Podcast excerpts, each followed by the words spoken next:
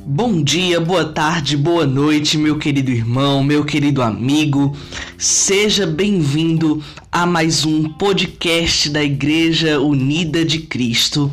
Esse nosso ambiente formativo virtual, onde nós estamos desenvolvendo uma série de encontros é, desenvolvendo, falando, abordando os principais temas que, que, são, que são fundamentais para a vivência da nossa igreja, da nossa comunidade, do nosso grupo de cristãos. Seja bem-vindo a este nosso esse nosso ambiente, esse nosso encontro virtual.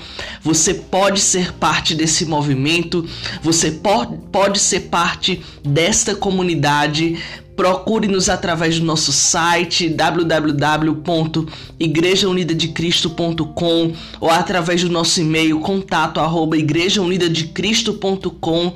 nós teremos o maior prazer em lhe acolher, em lhe amparar, em lhe amar, em fazer, em fazer com que você seja parte disto que Deus está fazendo em nós e através de nós, para a glória de Deus Pai nosso Senhor.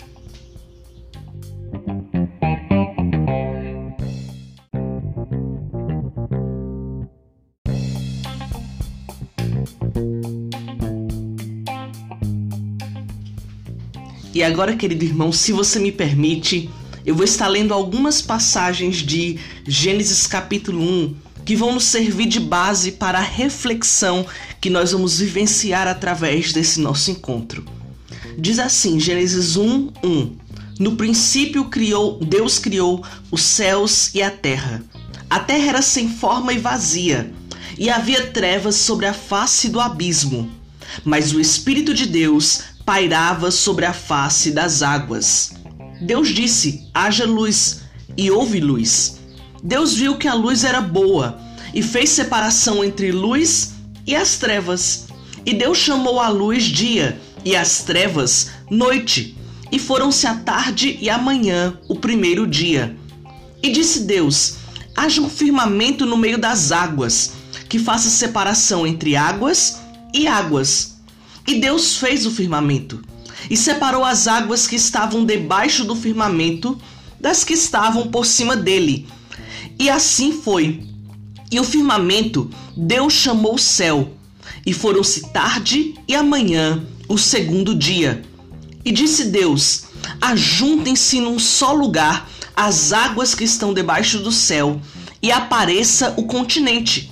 E assim foi. E ao continente Deus chamou terra, e ao ajuntamento das águas, mares. E Deus viu que isso era bom. E disse Deus: Produz a terra os vegetais, plantas que deem semente e árvores frutíferas, que segundo suas espécies deem fruto que contém as suas sementes sobre a terra. E assim foi. E foram-se a tarde e a manhã, o terceiro dia. E disse Deus: haja luminares no firmamento celeste que fazem para fazerem separação entre o dia e a noite, eles de sinais, tanto das estações como dos dias e dos anos. Sirvam eles de luminares no firmamento celeste para iluminar a terra. E assim foi. E Deus viu que isso era bom. E foram-se a tarde e a manhã, o quarto dia. E disse Deus: produzam as águas cardumes de seres vivos, e voem as aves sobre a terra, abaixo do firmamento do céu. Então Deus os abençoou, dizendo: Frutificai e multiplicai-vos, enchei as águas dos mares, multipliquem-se as aves sobre a terra. E foram-se a tarde e a manhã, o quinto dia. E disse Deus: Produza a terra seres vivos segundo suas espécies, gados, animais que rastejam e animais selvagens, segundo suas espécies. E assim foi. E Deus viu que isso era bom. E disse Deus: Façamos o homem a nossa imagem conforme nossa semelhança. Domine ele sobre os peixes do mar, sobre as aves do céu, sobre o gado, sobre os animais selvagens e sobre todo animal rastejante que se arrasta sobre a terra. E Deus criou o homem à sua imagem, a imagem de Deus o criou. Homem e mulher os criou. Então Deus os abençoou e lhes disse: Frutificai e multiplicai-vos, enchei a terra e sujeitai-a, dominai sobre todos os peixes do mar, sobre as aves do céu e sobre todos os animais que rastejam sobre a terra. E assim foi. E Deus viu tudo quanto fizera, e era muito bom. E foram-se a tarde e a manhã, o sexto dia. Esta é a palavra do Senhor e nós somos gratos a Deus por isso. Queridos irmãos, hoje nós podemos nos deparar no nosso encontro com as seguintes perguntas: De onde foi que você surgiu? Quem foi que te criou? E se nós somos criados por alguém, esse alguém nos entregou, nos deu uma responsabilidade diante da criação? O que você acha da natureza e de todas as coisas criadas? Pois é, queridos, o ser humano, ele sempre buscou descobrir de onde surgiu e quem o criou. Logo no primeiro versículo da Bíblia, podemos encontrar essa resposta. Gênesis 1:1 começa com uma declaração simples, mas profunda. No princípio, Deus criou os céus e a terra. A narrativa bíblica mostra que em cinco dias Deus foi pondo em ordem e criando todas as coisas naquele universo. Ele criou a luz e as trevas, criou o céu, criou os mares e os continentes. Na terra, Deus ordenou que fosse produzida vegetação com plantas frutíferas. Deus criou o dia e a noite, e pôs o sol para governar o dia e a lua para governar a noite criou diversos animais para habitarem as águas e aves para os céus, gados, animais que rastejam e animais selvagens para a terra. E em toda a sua criação, Deus pôde afirmar que era tudo bom. Mas todos os detalhes por ele criados apontavam para algo que seria criado no sexto dia, quando a Bíblia nos diz: E Deus criou o homem à sua imagem, a imagem de Deus o criou, homem e mulher os criou. Mas por que Deus criou os céus e a terra? E por que no sexto dia criou o humano?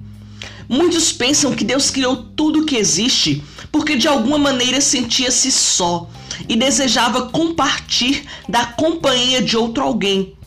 Mas tal ideia não resiste a um simples exame do texto bíblico. Gênesis nos diz que, disse Deus, façamos o homem à nossa imagem, conforme a nossa semelhança. O plural presente em façamos e nossa indica que Deus não estava só. Antes, Deus estava completo em si mesmo, como compreendemos com a revelação de que em Deus há três pessoas divinas: o Pai, o Filho e o Espírito Santo que estão em uma constante dança de unidade e relacionamento. Logo, Deus não necessitava do homem, nem muito menos de nada que existia ou que viria a existir no universo, para completar-se ou dar-lhe algum senso de plenitude. Afinal, ele mesmo é a própria plenitude. Antes, Deus vivia um relacionamento tão profundo, tão intenso e tão vívido de amor em si mesmo que precisava transbordar desse amor. Foi então que Deus criou a humanidade para demonstrar a ela e a tudo que havia no universo como uma demonstração desse eterno e vívido amor. Antes que tudo existisse, Deus já era. Ele criou tudo, porque ele desejava criar tudo. Nós viemos dele, somos sua geração e para ele retornaremos. Essa certeza nos dá uma paz que infelizmente muitos não têm. Confiando nessas palavras, podemos descansar em Deus. Mais confiança temos ainda quando descobrimos que Deus não apenas criou o mundo e o deixou sem algum objetivo nenhum. Antes, ele nos dotou de uma grande responsabilidade. Gênesis diz: frutificai e multiplicai-vos, enchei a terra e sujeitai-a. À medida em que Deus nos deu essa grande responsabilidade, também nos deu grande capacidade para cumpri-la. A humanidade tem usado dessa capacidade tanto para coisas boas como para ruins. Tudo depende de como usamos a capacidade que Deus nos deu. Isso é uma grande responsabilidade. Queridos, o Criador ele trouxe tudo à existência através da palavra. Em outras palavras, tudo que é visível veio a existir daquilo que é invisível, como diz Hebreus 11, versículo 3. Como, po como pode ser possível algo passar a existir do nada? Como pode um ser eterno e invisível criar tudo aquilo que é visível e temporal? Nossas mentes limitadas não são capazes de compreender isso. Precisamos ter fé para crer, e essa fé somente Deus pode nos dar.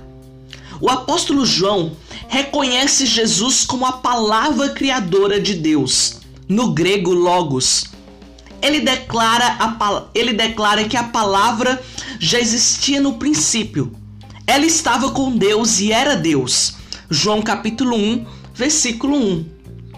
Jesus é a palavra que se fez carne e habitou entre nós, como diz o versículo 14. Por isso, entremos por isso, entendemos que através dele tudo foi criado, como nos diz Colossenses capítulo 1, versículo 16. Mas não para por aí. Jesus participa de toda a criação e é também o motivo de tudo ser como é.